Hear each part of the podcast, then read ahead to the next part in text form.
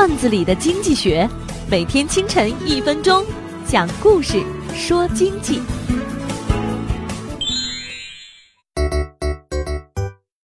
我有一个邻居很迷信周公解梦，每天早上第一件事就是翻书解梦。高考那一年，邻居提前一个星期到了县城，在一个旅馆住下。当天晚上做了一个怪梦，梦见自己跟一个女子背靠背躺在床上，两人一言不发。过了一会儿，他起身带着斗笠，打着伞出门，一抬头发现墙上种了几颗白菜。邻居翻遍周公解梦，都搞不明白是什么意思，心里又总觉得不吉利。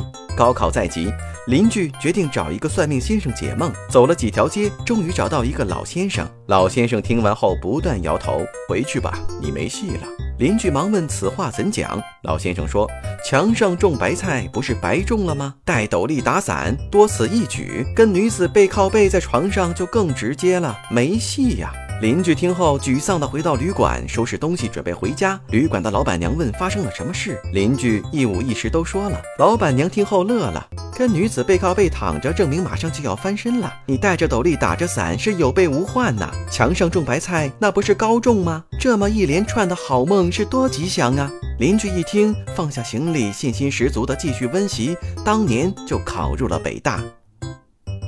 人生是什么？看日升日落。我们总是在自己的世界里跟命运抗争，不断的左手跟右手对抗。没有走不出的世界，只有难以跨越的心灵鸿沟。圣人说，命运永远掌握在自己的手中。没错，赌徒也是这么说的。人永远都有做不完的梦。我的那位邻居做个梦，把自己的命运就交给了周公，将灵魂交给了遥远的大神，不愿意自己去把握命运。一个企业或一个国家，如果将重大决策制定、审查，通过所需要的科学的可行性论证，都交给鬼神或者披着鬼神外衣的人来决定，将科学的决策和有效的管理，以及全体员工的努力都抛之脑后，注定是命运多舛的。历史的经验证明，独裁者都喜欢鬼神，甚至干脆把自己当成神或神的化身代表，这样就可以让不合理的个人意见以神的名义强迫所有人接受。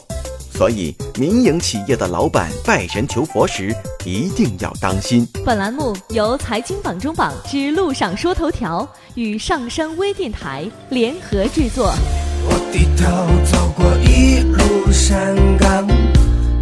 想成。